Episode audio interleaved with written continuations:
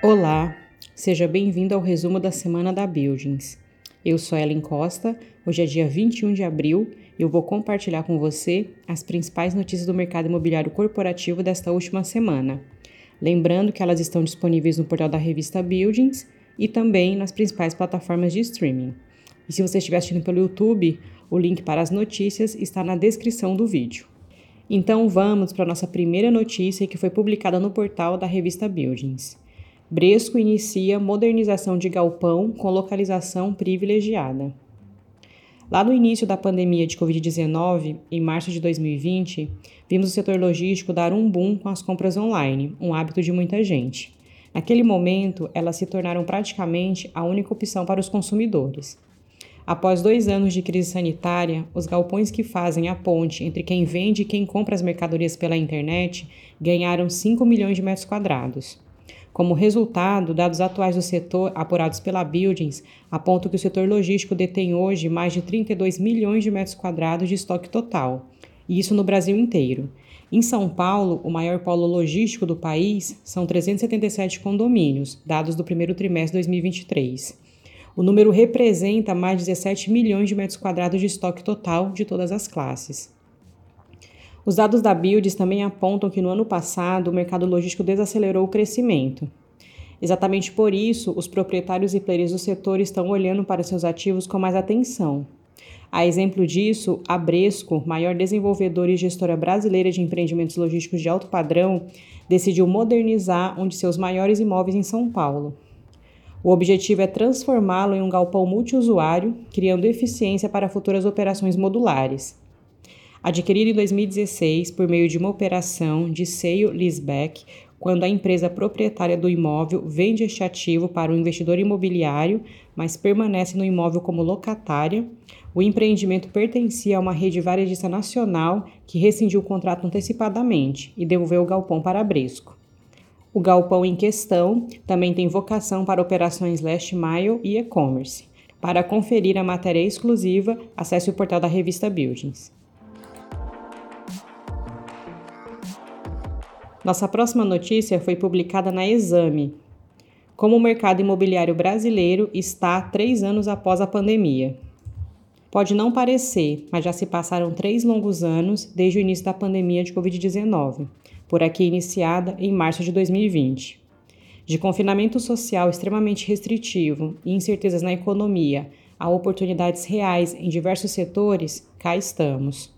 O mercado imobiliário se mostrou resiliente mais uma vez e o retorno dos profissionais aos escritórios segue consolidando essa retomada. Segundo especialistas, as dificuldades de integração e implementação da cultura corporativa são algumas das motivações dos executivos em trazer os funcionários de volta ao posto presencial. E não apenas isso, o desenvolvimento de talentos e a diminuição da criatividade também estão preocupando os gestores.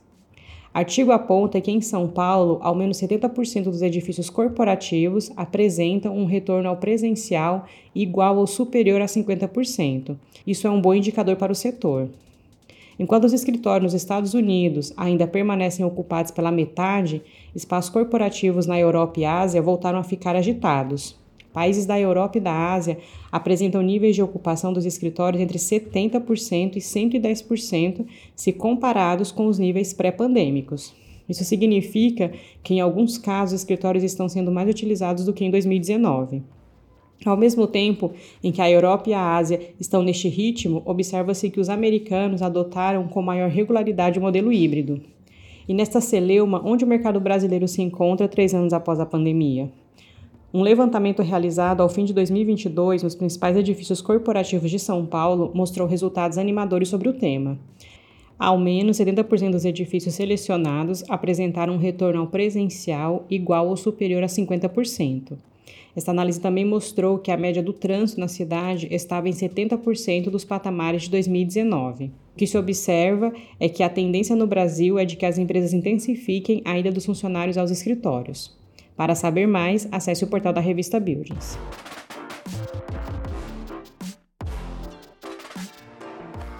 Nossa próxima notícia foi publicada no portal Pipeline. Calote em CRIs já atinge 11 fundos imobiliários listados em bolsa. O aumento da inadimplência de títulos de crédito também chegou ao mercado de fundos imobiliários. Pelo menos 11 FIIs listados na Bolsa, que investem em papéis de dívida do setor, informaram neste ano, até o dia 13 de abril, problemas com o pagamento de certificados de recebíveis imobiliários, os CRIs, em carteira, uma soma que já chega a 1,7 bilhão de reais. A enxurrada de calotes ocorre três anos depois de esse tipo de fundo ter sido um sucesso de demanda. No início de 2020, quando a pandemia esvaziou ruas e virou um tormento para os fundos de tijolo, os investidores correram para os fundos imobiliários de recebíveis que compram papéis de dívida do setor atrelados a índices de inflação ou ao CDI. Depois da bonança, contudo, veio a tempestade. Neste ano, esses portfólios acumulam queda de 4,2% na bolsa até 14 de abril, segundo o índice Teva de fundos imobiliários de papel.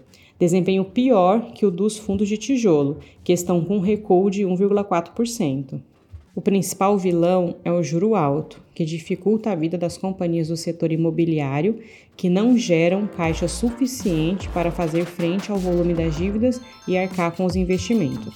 Além disso, as empresas inquilinas que fazem parte de setores que ainda não conseguiram se recuperar da pandemia ajudaram a fazer o tempo fechar e contribuíram para o aumento da inadimplência de títulos do setor imobiliário. Para saber mais, acesse a revista Buildings.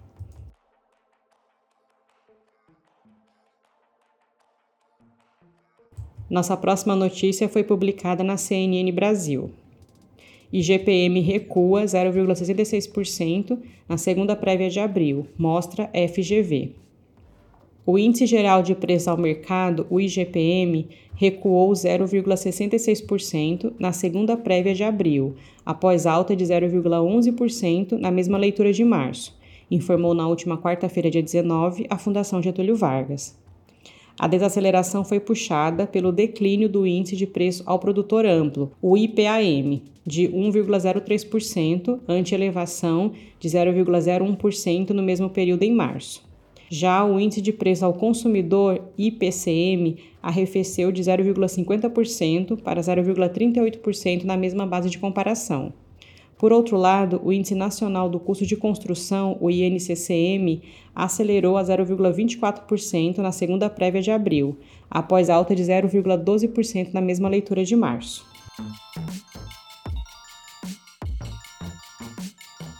Nossa última notícia foi publicada no portal Fashion Network. Em fevereiro, shoppings do país registram 3% de crescimento nas vendas. Dados do monitoramento de mercado Abrace, índice Cielo de varejo em shopping centers, apontam que as vendas nos shoppings tiveram uma alta de 3% em fevereiro deste ano, quando comparados com o mesmo mês de 2022. Do ponto de vista regional, o maior crescimento foi registrado na região sul, com aumento de 4,9%, seguido pelo Sudeste, com 3,2% de aumento, Nordeste, 2,6%, Centro-Oeste, 2% e Norte, menos 1,3%. Mesmo com o cenário macroeconômico caracterizado pelas pressões adicionais da Selic no mercado de crédito e que limitam o consumo das famílias, o ticket médio de vendas nos shoppings ficou em R$ 140,93, acima do valor registrado em janeiro de 2023, que era de R$ 119,68, e dezembro de 2022, que foi de R$ 136,89, este último considerado um dos melhores períodos do comércio no ano.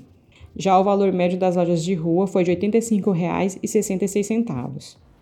Outro destaque para o mês foi o aumento do número de frequentadores nos empreendimentos. Segundo os dados do IPEC e Mais Fluxo, o movimento de pessoas cresceu 12% em fevereiro, em relação ao mesmo período de 2022.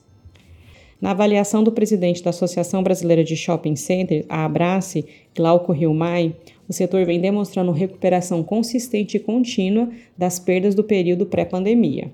Abre aspas. Como já era esperado, após dois anos de pandemia, o feriado de carnaval atraiu os brasileiros para a folia. Mesmo assim, os shoppings registraram o melhor ticket médio dos últimos tempos, o que mostra o comportamento mais assertivo do consumidor em relação às suas compras e, ao mesmo tempo, reforça também o otimismo do lojista quanto à performance do setor ao longo do ano. Fecha aspas.